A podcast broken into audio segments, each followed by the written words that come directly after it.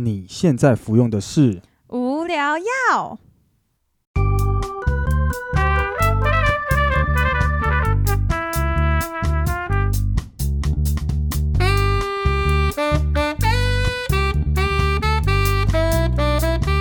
无话不聊，无可救药，欢欢迎收听听无聊药，我是菲力。我是 Bonnie。哎、最近台湾发生很多很好的事情啊，很好的事哦，有像是嗯、呃我们最近东京奥运也有几个选手就是有拿到银牌啊之类的。然后你看，现在我们也要微解封了，就代表我们的疫情是不是逐渐好转？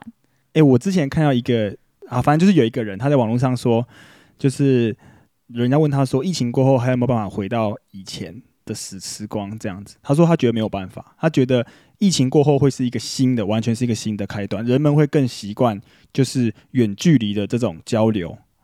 然后他哦他他他会取代一部分以前我们不太使用的这种远距的交流功能，比如说以前开会的时候都一定要每个人都到，但是现在嗯开会的时候可能。呃，我不需要飞到嗯某一个国家去参加某一场会，我可能嗯现在在家里就可以参加这个跨国的会议，这样子，可能嗯，就是会有这些东西会渐渐的取代掉一些以前人家会觉得说要当面做的事情。可是我觉得这是，就算没有这波疫情，我觉得未来的科技发展也会慢慢走向这一条路吧。对，但是疫情加速了这个步调。哦，对啦，因为很多公司因为疫情这样子，大家都 work from home，所以他们就必须得做一些远端开会的设备啊，或者是反正就是要帮助这件事情顺利发展啦。对，而且也因为这样子，大家需要这种远端交流，这些技术也一直在提升。嗯，可是这样也不错啊。我觉得就是每一次，譬如说，假设你要跟美国同事开会，然后你就还真的飞到美国，你不觉得这样很浪费时间吗？我们撇开去美国玩，顺便开会，顺便玩这件事情，就是好像大家以前的人就会觉得说，我们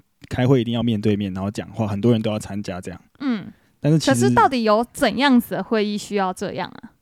不知道啊，有的时候亲身莅临就是感觉就是不一样，就像我不知道这个比喻可不可以，但是就像演唱会这样，如果都看线上演唱会的话，感觉好像没有办法亲身体会一些那种当下的氛围。可是那是你想要听到他们的声光效果，所以你去开会，你想要体验当下的声光效果，对对对对，我想要我想要体体会那种很高层的官员在讲话的时候，台下一片死寂的那种气氛凝结的那种感受。我觉得如果是类似像什么时装秀或者是那种开会，我就觉得哎、好像的确是需要可能像模特真的到现场啊，或怎么样。嗯，但如果只是那种 business 的开会，就会觉得哎、好像其实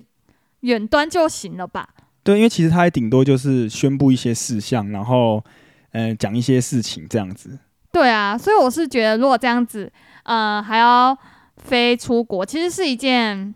有点大费周章的事情，而且这样公司也要花钱呐、啊。我其实是希望就是在家工作这件事情可以延续。这样其实不错哎、其实很多公司的工作都是可以远端工作啊。对，但是我我目前都不太知道那些公司要怎么进去。你就自己去一零四查一查就会看到了啦。什么叫那种公司不知道怎么进去？好事差不多就就这两件吧，对不对？所以你现在注意到了这种坏事，所以你开头的口气才这么沉闷吗？不是啦，就是人就是喜欢那种有没有新闻，就是喜欢这种新三色。但是今天要讲的这个跟新三色没有关系，是要你就喜欢吃瓜。对对对，最近有一个统神跟 Toy Z 的一个实况大战。你要不要介绍一下？我觉得很多听众应该都不知道，有可能不知道他们两个是谁。好啦，就是对于不知道的听众来讲，呃，Toy Z 就是有玩，就是一款线上游戏叫英雄联盟，它是曾经的代表台湾出赛的一个冠军。统神就是一个开也是英雄联盟直播的实况组，然后他们就是最近在一款合作工商的直播上面就起了一个争执，然后他们后续有就是隔空互骂这样子，然后其实还蛮好看的，不知道的人可以去 follow 一下。哎，对，其实很多网络上有懒人包，因为我有时候就直接看那懒人包，因为不然就是你还要真的去看每一个人就是聊天呐、你还要再爬文，然后看他们的发文，你就会觉得哦好累哦。所以大家如果有兴趣的话，可以看一下懒人包，就是发生什么事。其实里面有一个东西，我想要就是特别挑出来讲一下，就是里面统神有说，他觉得他在直播界开了那么久了，他觉得就是 Toy Z 身为一个直播界的后辈，应该要敬老尊贤。嗯，我就忽然想到了，就是好像就是最近也不是最近了，就前一阵子有一个敬老尊贤的事件，就是在娱乐圈就是虫虫跟徐乃麟的事件，敬老尊贤。懂不懂敬老尊贤呐、对，然后我就想到，就是关于就是我们的认知对于敬老尊贤这件事情。哎、其实我觉得年轻人好像很少在用敬老尊贤这个字，哎，就是通常好像都是很长辈啊，或者是嗯有一定年纪的人就会跟你说，跟小孩说，哎、我觉得你们要敬老尊贤之类的，就是好像有点在宣扬儒家思想，这算儒家思想吧？其实我不知道是哪一家，但是我们虽然没有嘴巴上提敬老尊贤这四个字，可是我觉得这个 mindset 已经深植我们每个人的心里面呢。就可是我有时候就会觉得，因为大家都跟你说，哎、你要敬老尊贤，因为从小时候大家就会说，哦，你要尊敬长者啊，你要对长辈有礼貌啊，点点点，诸如此类的。所以，呃，当有时候你要发表一些意见的时候，你其实很不敢在长辈们面前发表一些反对的意见。我觉得这样好像不太好。但是就是前提要看这个长辈的他他在讲的内容，或是他想要表达的东西是对的还是不对的吧？可是就算是不对的，你也会不太想要直接 point 出来啊。对，因为就是我们被教导就是要顺从嘛，就是你要顺从长辈嘛，好像敬老尊贤就是应该是这样子才对。但我觉得这样是不对的，这样没有帮助成长。对啊，但是我们也不会去认同他，但我们也不会讲，就是默认他过去这样子。可是这样子是不是不太好，因为就是譬如说，真的有一个长辈跟你分享一个错误的知识，你应该就要跟他说：“哎、你这样子是这样想是不对的。对，”可是很长哦，我觉得我自己觉得很长，就是可能你会讲一讲讲讲，然后就讲到很阿杂，然后最后就觉得啊算了，就不要讲好了。然后下一次发生这件事情，你就会觉得啊，反正好像讲了也也没有用，那你就会直接不讲。我是比较偏向这样啊，我不知道你。我记得我应该也是跟你一样，但是我刚刚忽然想到一个我小时候很不懂得敬老尊贤的一个事情。嗯那个时候是我很小，我还是幼稚园的时候。然后我那时候我记得我去我爷爷家，然后我爷爷因为爷爷不知道在跟我讲什么，然后好像也是在类似在吹嘘说他觉得他他多厉害多厉害。嗯然后那时候小学我刚学会一个成语叫做“老王卖瓜嗯，”，然后我就直接对着他讲说：“爷爷你在老王卖瓜哦。”然后他脸色就超超级难看。这样应该算是很没礼貌的小孩。对，然后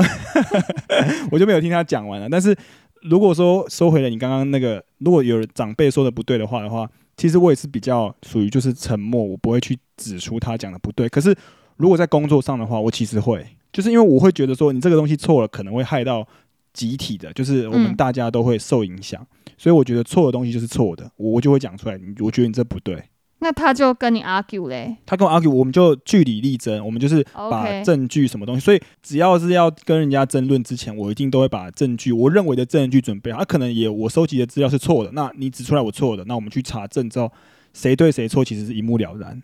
所以你觉得如果在工作上是还好，可是如果是在讨论一件事情的观点的话，你可能就没有办法。我觉得要看场合，如果在家族聚会那种，我就很敬老尊贤，我就会让这些。这些就是这些长辈讲他们要讲的东西，那我也不会就是想要表达一些什么反对意见。我觉得家族的这种聚会就是很难得，大家就是和平就好。可是今天在工作上，大家有就是利益利害关系，或是哦工作的内容是彼此有互相影响的，我就会就会直接就是直接点出来。那我觉得听下来就只是你想省事而已啊。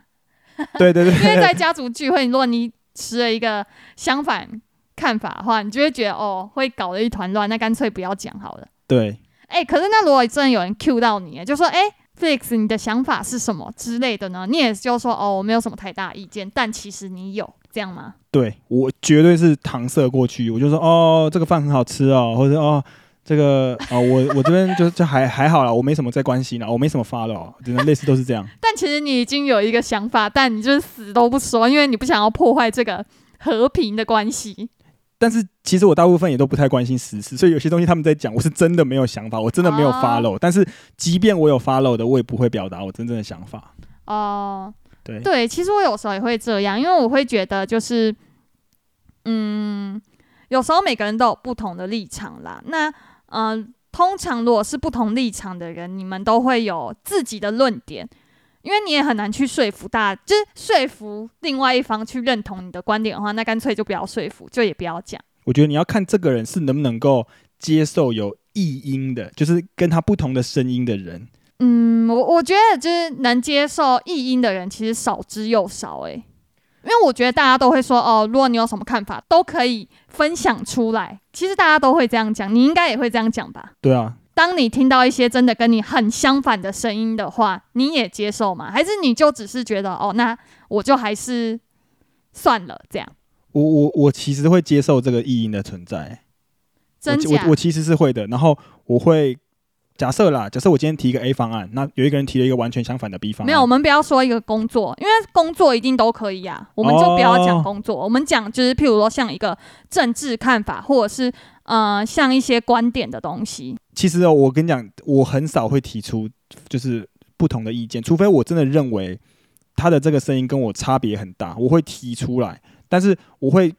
就试图的跟他表达说，诶，我觉得这个跟他持相反的这个观点的好处在哪里？但是如果他不能接受的话，就算了。我我我会试图的表达，我觉得在重要的场合我还是会讲。就像比如说，有的人会觉得说啊，我们要及时行乐，我不存钱，我可能就会告诉他说，诶，我觉得你应该要存一点钱啊，存钱的好处是什么？可能会我会这样跟他讲。但是他如果不接受的话，他如果说，诶，但是他觉得怎么样怎么样怎样，我就说，哦，好，那没有关系啊，就是我只是跟你说一下，我觉得这样比较好而已。那感觉你好像也是没有接受啊，你就只是觉得哦好，那那还是不要讲好了，以和为贵。可是怎么样叫叫做你接受他的意音？接受他的意音是，我我也没有就是一定要把它变到，就是说你给我存钱，我也没有，我只是跟他讲说，诶，除了你是这样子的想法，所以你做出这个决定，但是我可以跟你讲一下，就是如果你另外一个想法或是另外一个思维，你可以是怎么样子？那他如果不接受的话，就算了。可是你这样子好像有点在说服他接受这件事情啊。当然了，你要讲你你认为的好的东西是什么，我是希望他好，我才会讲这个东西，但是我不会强迫他去接受啊。可是这样就不代表你有接受啊，因为你想要试图说服他跟你走一样路，就是多存点钱这样。所以我觉得就是，呃，有时候意见的交流会变成说你想要说服他认同你的观点。我自己觉得啦，就是，所以我觉得就是两派很差别很大的声音是很难去变成中间值。对，而且其实让我刚刚想到，就是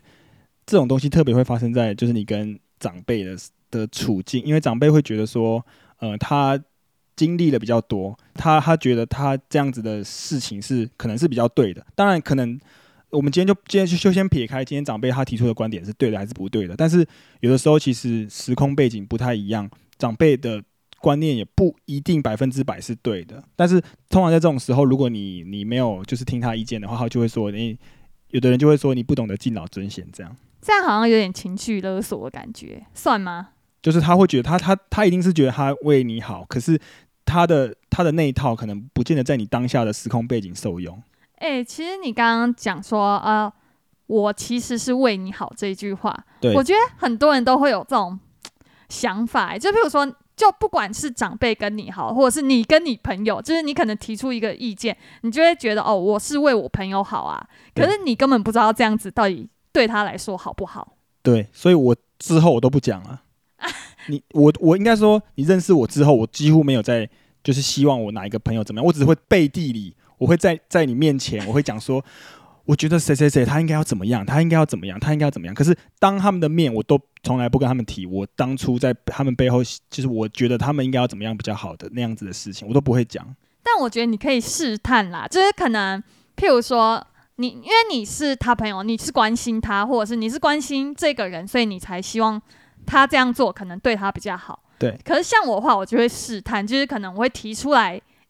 idea 说，诶，那你觉得这个怎么样？我就会试探他的那种，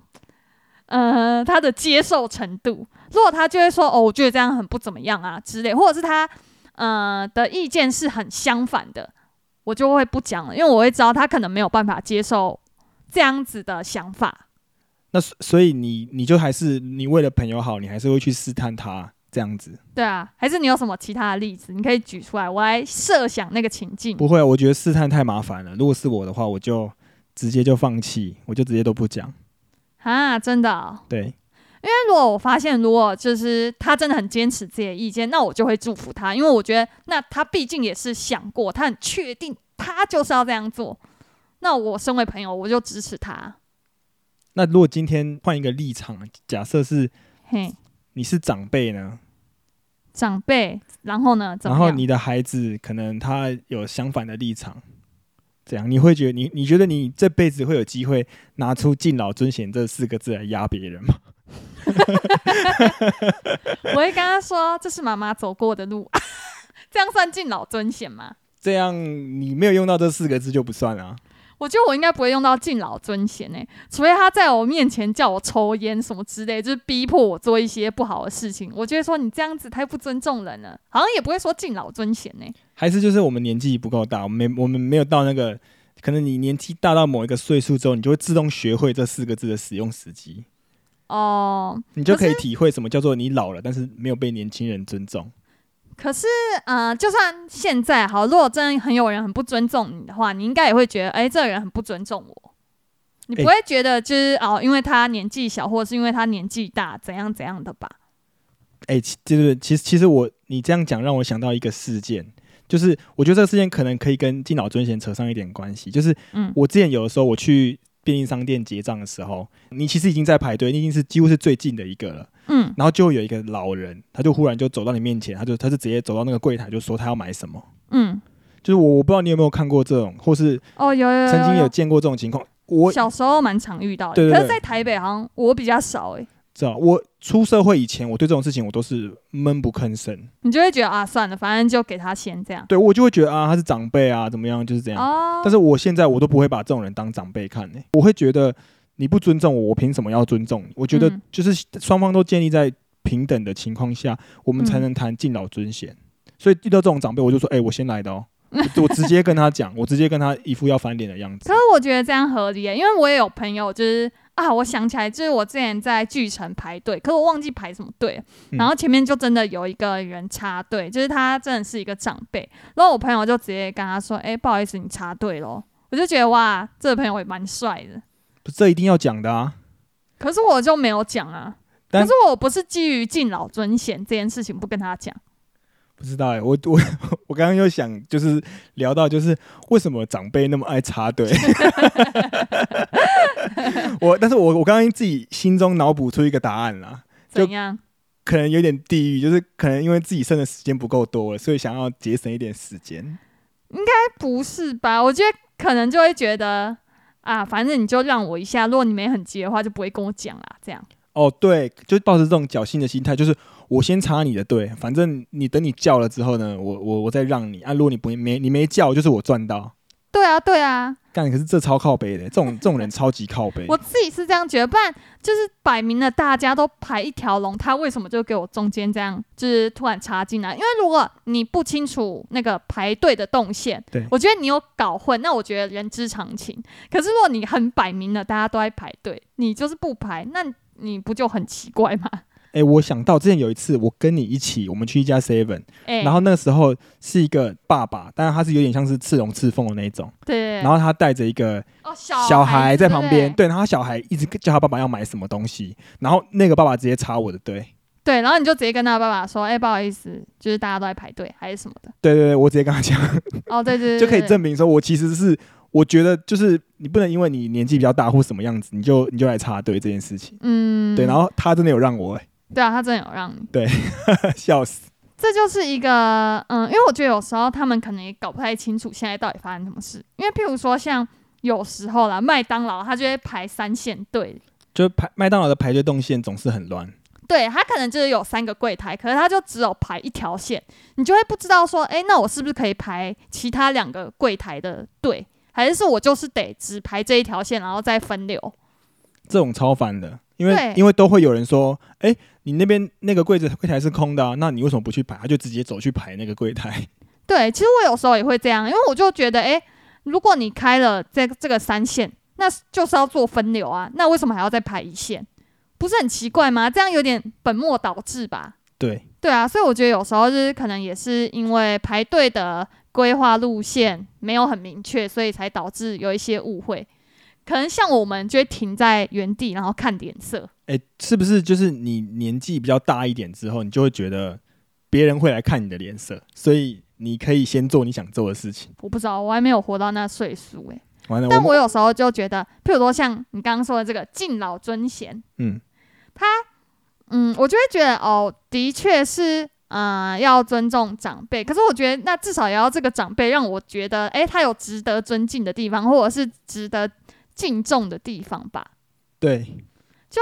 不知道怎么说，因为就像主管好了，嗯，就是如果你的主管真的是一个很厉害的人啊，或者是你知道他是就是散发出让你有崇拜的气息，那他说什么你是真的很愿意去听的。对，所以我有时候就觉得，哎、如果我以后当主管，我就要当这种很厉害的主管，不然下属就会觉得，哎、你这个人看起来也没有几分两重，就是你讲这些话，就是他可能也不会太放在心上。所以我就觉得，哎、这好像也可以套用在就是我们对长辈的这一个身份。哎、可是我刚以为你要讲说，你之前在之前的公司有一个长辈，然后他嗯是你的，你那时候算是 team leader 嘛，对，然后你的 member 有一个是你的长辈，我以为你是要聊这个事件，哦、哎、其实我觉得带长辈真的很辛苦。不知道为什么，我觉得带长辈这三个字很好笑。没有啊，就是如果你的 member 是比你还要年长许多，我其实会觉得有点辛苦，因为你会不知道怎么样跟他相处。因为譬如说像我在工作，我就觉得那就是公事公办，嗯，这这件事情很明确的有对或错的东西的话，那我觉得如果我知道这一百趴绝对是对的，那我就是我也不会因为他说不对，然后我就跟他说哦，好，对你这样说不对是对的，我还是会很直接的指出来，因为我觉得大家都在工作啊。可是跟长辈就是带长辈这件事情，不是也是真的是让你真的吃尽了苦头。我觉得有诶、可是一开始是会觉得，诶、他年纪都长我这么多，他工作经验也比我多这么多年，你可能会觉得，哦，他可能比就是在这个领域会很有很有怎么说，很有技术吗？很有或者是经验对对，很有经验，所以你会很不敢跟他说出，诶、我觉得你这样做不好，怎样怎样之类的。对，对，可是到后来你发现，哎，真的有一些事情你很确定，那你我就还是会直接跟他讲，因为不然这样造成误会，这样彼此在合作上也会有一些痛苦。对，所以所以我后来就变得很直接，可是我又觉得好像不太好，因为其实 为什么不太好？因为有些长辈会有一些玻璃心吧，我想我不知道啊，他们就会说：“你懂不懂得敬老尊贤呐、你懂不懂敬老尊贤？我这这这这，哎，不能骂脏话，所以我只好自己哔哔哔处理耶。哎，但是关于这个敬老尊贤这个东西，我真的觉得啦，就是这个字感觉就被这些人滥用了的感觉，就是他嗯其实他没有尊重别人，但是他却要别人来尊重他。我觉得怎样叫敬老尊贤啊？就是因为我觉得这好像很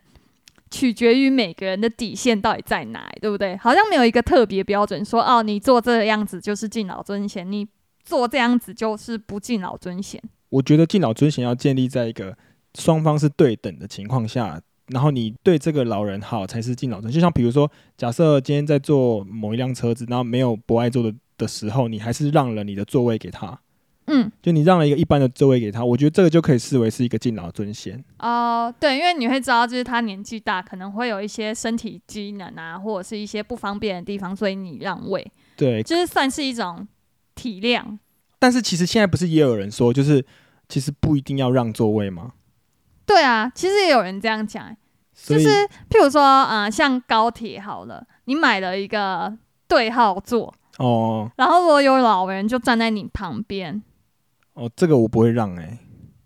你是不是就会想说，哎、那那如果他知道他不耐站的话，那他就应该要买对号座。对对对，这个这种情况你就会想的比较多，你就会觉得说，你明明就知道你自己就确实是不耐站的，你为什么还要买一个 自由座，然后站在我旁边跟我耍可怜，哦，然后等到我没让你座位，你才说我不敬老尊贤。对，好像有一些人就是因为不让座位会被人骂，好像也有之前这种很多新闻。感觉就是他滥用滥用敬老尊贤这这四个字这，样其实是不是有一点侥幸啊？因为他就觉得，哎、那我就省一些钱，我不要买这个，然后就来试看看会不会有人让我位。如果有让的话，就会赚到。比较常发生的应该是台铁吧。台铁就是那种他没有买座位、没有买坐票的，然后他去硬坐人家位置，然后就仗着。着自己是长辈这样。对对对，哎、其实我之前有哎、我之前学生的时候，就是会看到我可能那时候在中立念书嘛，然后我都要回家，回家就是搭火车，然后有时候会搭莒光啊，或者是哎，没有，就是举光号，然后就是都是对号坐，因为我觉得我不想要站着，我都会买有座位的。嗯，然后我每次一上车看到座位是坐一个老人，然后我一开始都会觉得哦，好啊，没关系，就给他坐吧，反正我就站一下。嗯，可是呢，我站到后面，我其实有时候就会想说，诶，为什么他不去买座位票？因为毕竟看起来车子很空啊。因为我都买得到了，他在更前面的站应该也买得到吧？而且车又不是说，呃，车位又不是说多挤。因为如果可能像那种假假期或者是跨年，真的就是满到出来那种。嗯，对。可是就只是一个平常的平日，我就觉得那他应该就要买啊。我刚刚在想，就是什么样的情况，我们应该说我们要怎么样重新定义“敬老尊贤”这四个字？我刚刚在想，就是今天在假设有一个规矩在的时候，在不打破这个规矩的情况下，我礼让你，我觉得这个算是敬老尊贤。嗯，对，但是但我没有做做这件事，也不代表我不敬老尊贤吧？对对对对对，就是今天我如果没做你，我就是按照规定。可是我如果尊重你，就代表我是敬老尊贤。对，所以我觉得应该是。好像敬老尊贤可以用这个字来画一个结论，这样子。对，不过我们都讲到敬老比较多啦。嗯，尊贤哦，尊贤的话就是看你这人有没有崇拜他，崇拜他。对，还是就是其实以后你要把你做的那些事迹什么的贴在背上，然后人家就说哦，这个人是一个贤者，然后就是让他座位这样。没有，我觉得就是呃，要当一个有智慧的长者，这样别人就会觉得哇，你这个人。哎，是蛮有内涵的，就是大家就会自然的就会很尊重你啊，或者是觉得哎，你讲的话是有道理的。对啦，就是如果不能因为说你年纪比较大，你就可以不遵守某一些规矩这样子。对啊，而且哎，而且有时候我看到有一些很厉害的年轻人，我虽然也是没有 年纪多大，可是你就看到一些小弟弟小妹妹，他们很有自己的想法，然后就是做的事情也是。嗯，可能像他们创业啊，也是很蛮成功的，你就也会觉得哇，很崇拜他们，就会觉得他们也很厉害这样。对，所以我觉得尊重人不应该是依据年纪呀，或者是依据什么样子，所以你才尊重这个人，或者是你才嗯怎么说，就是敬爱这个人。哇，说的真好哎。对啊，我觉得这是不分年纪的事情吧。我觉得每个人都需要被尊重，以及你要尊重每一个人。对，respect，you know。Yes，哎哎，我刚刚讲了一个名言哎，突然有一点脑性增加，我是脑性女。对你整个那个 sense 提升了。对啊，我好有 sense 哦。啊，好啦，那我们这集就聊到这边哦。好，我们下次见，拜拜。